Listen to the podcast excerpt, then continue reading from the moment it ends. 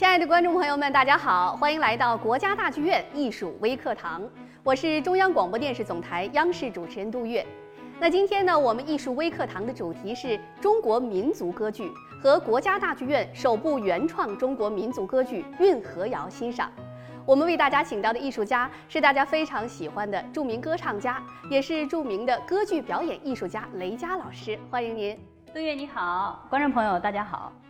雷佳老师，大家特别的喜欢您哈。谢谢。呃，之前您塑造的形象可以说深入人心，白毛女啊、木兰啊，还有《运河谣》里头的水红莲。那一提到咱们中国的歌剧哈，有白毛女啊，像江姐呀、刘胡兰，这些是都属于中国民族歌剧吗？对你刚才说的这几部都是中国民族歌剧的代表。我们在新时期呢，大家也可以看到，像国家大剧院的原创歌剧《运河谣》也是非常典型的民族歌剧的代表。哦，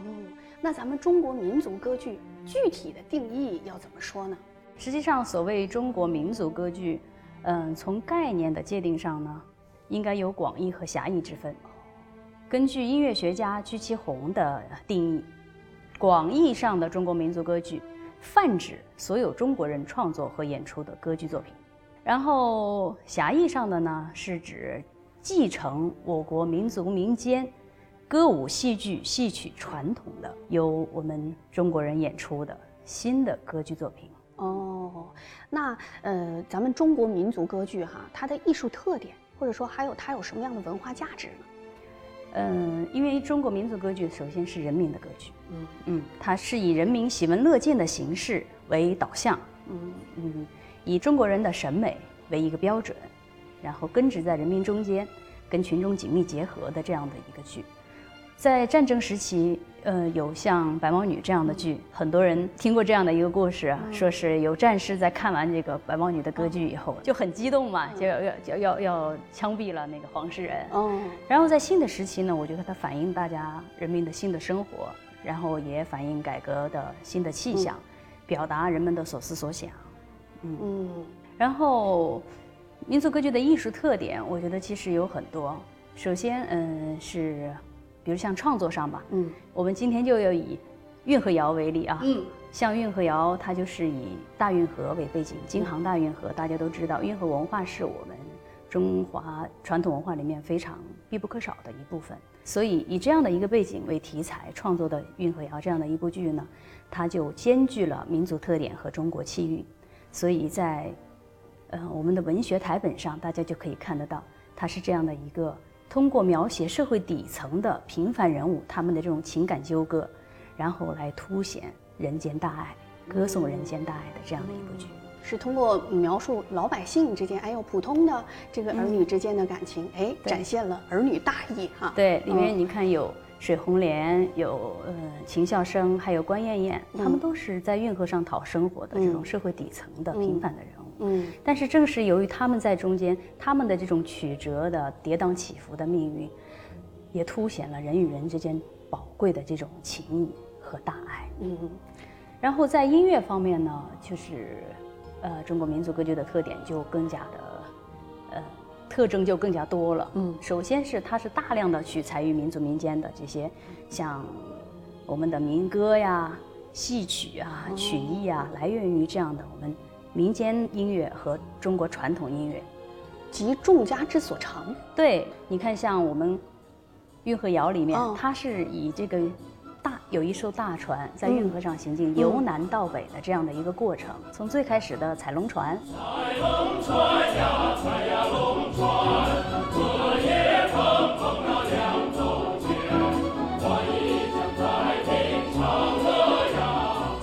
是完全用的南方的那个采茶调里面的音乐，对，然后再到大家熟悉的《运河谣》里面的，嗯，一条运河千里长，就是我们的主题歌嘛，主题曲，嗯。嗯，主题曲里面你看，他就用了这个苏杭民歌的选段，对，来发展而成。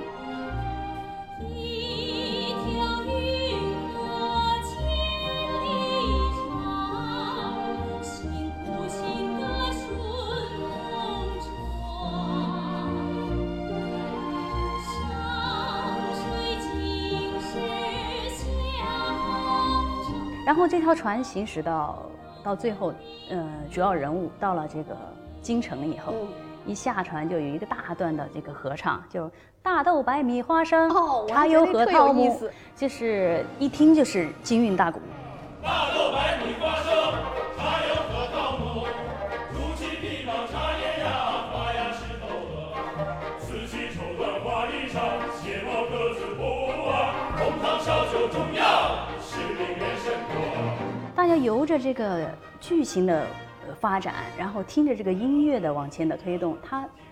就充分的体现了歌剧的特点。从音乐里面，你就能够感受到这个剧情的发展，感受到它的不同的魅力。尤其是那个最后“来生来世把你爱”那个唱段，嗯，第一句我听就那么难，这个你这个对演员这个功力要求太高了。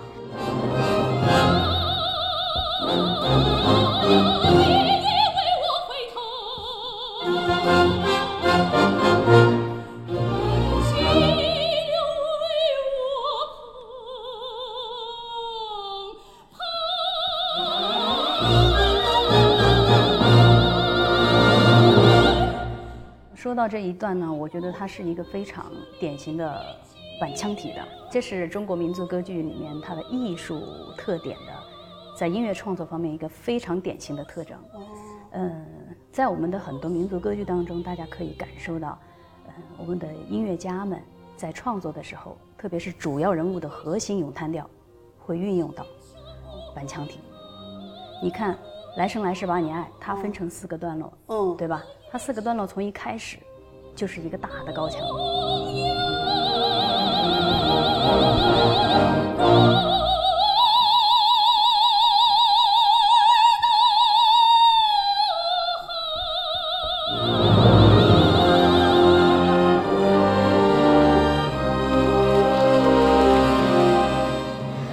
到后面他又开始叙述啊。我对你的感情，我我为你千死千生。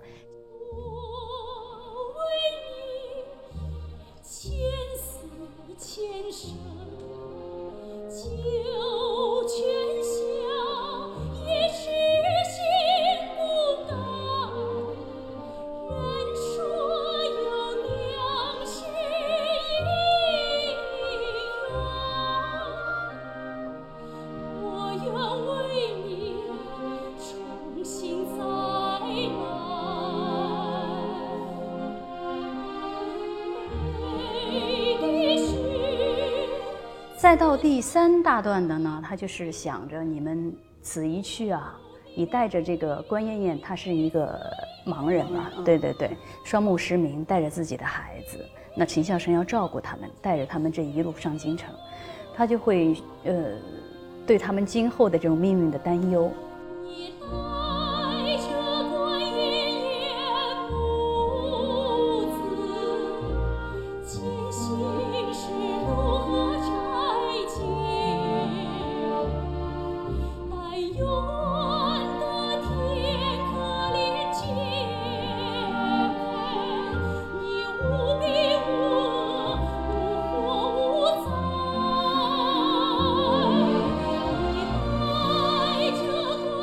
到最后这是典型的你看紧拉慢唱紧拉慢唱是什么呢？就我们在戏曲里面可能经常看听到的一些剁板嗯对底下的节奏非常的快当当当当当当当当不断的催你然后我上面一讲我要走了请你永不改我要走了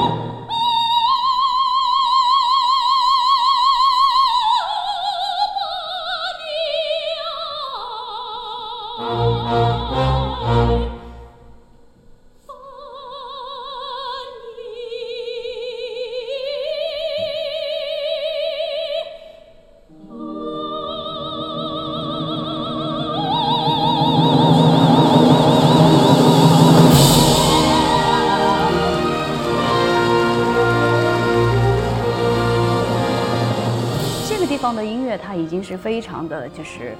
戏剧张力非非常大，气势恢宏，嗯，也是凸显这个人人物最典型的一种性格。你看他非常坚贞刚烈，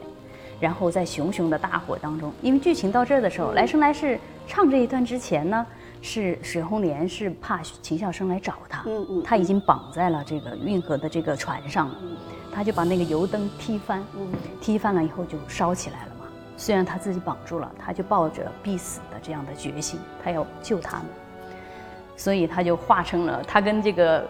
这条船一起化成了这个运河上的一个熊熊烈焰，嗯，就在这样的一种氛围下，他唱的这一段，所以你就想想，只有这样的音乐才能承载。这个人物的角色也承载这个人物命运发展到这个时候，大家的这种心理期待。嗯，没错，尤其是最后，就听着真的是让人心疼。这个水红莲，对，而且就还有那个琴声你还好吗？那个唱段，哎呀，一更天怎么样了？二更天怎么样了？一直唱唱唱，哎呦，心都碎了，觉得听那个。这个唱段也是非常有特点。嗯，它也是民族歌剧里面非常重要的一个。表现特征，它是加叙加意的，和所有的西方的歌剧，它非常明确的咏叹调和宣叙调不一样。中国的汉语言文学呢，它就会经常在有，也有大段的抒情段落，但是更多的可能这种加叙加意的这种表达，在歌剧里面体现的会比较多，比较普遍。哦，因为它你看最后你刚才说到的一更啊、两更啊、三更、四更、五更，它是通过这样的一个时间的一个变化啊。心移斗转，我这个时间的变化，我内心的一个复杂的这种情感，通过这样的一种方式，实际上是它来自于我们的民间的五更调。哦，对他唱这一段之前呢，是在，呃，这个运河的这个船上，他们中途遇到了关妍妍母子。嗯，本来他跟秦霄生两个人已经相爱了，已经很好，但是呢，他是希望他多去照顾他，因为他们太可怜了。然后他就趴在那边上。每天看着他照顾他，他都已经因为两个人都是善良的人，他忘了，他都已经没有太多时间顾及他，他心里的感受通过这个一跟二更的这样的这样的一个加叙加意的这样的一个咏叹调表达出来。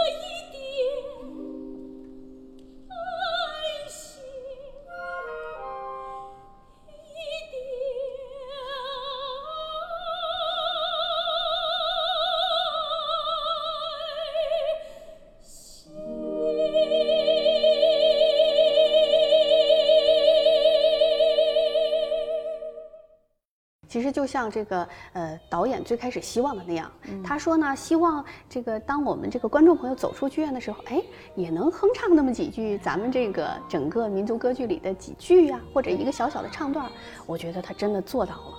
这就是我们一个非常重要的特点，因为我们本来就是一个非常重旋律的一个民族。我们最常听到的像《运河谣》里面的一条一条。还有包括那个前面的水灵，就是代表水，水姑娘，大家唱的那个“我们是云河的流水”。好多观众在看完这个剧两个多小时以后，他们出去都能够哼唱这个旋律。那对于观众朋友来说哈，可能我们走进这个。歌剧院去看的时候，我们哎呀，演员唱得好，哎呀，舞美这个设计好炫啊，哎呀，声光电结合好先进。呃，您能不能比如说指导我们一下，从专业的角度，我们怎么欣赏咱们中国民族歌剧呢？嗯，一般要欣赏一个民族歌剧呢，我觉得要首先要看到它它的文学美，然后它的音乐美，哦，然后再到它的演唱美，嗯。然后再就是我刚才说的，他的舞台呈现，他的舞美，在舞台上你看到了，它有很多是一比一的实物，嗯，对吧？大船，对对，然后一个桥，大家可以看到那个桥，他们从那桥上下来的时候，那个楼梯下来有很长的一个阶梯，然后还有很多就是非常写意的，比如他们三个人，沈红莲、秦霄生、关妍妍在船上两。唱的包括琴声啊，你还好吗？这些唱段的时候，也都是在一个非常营造好的一个意境当中。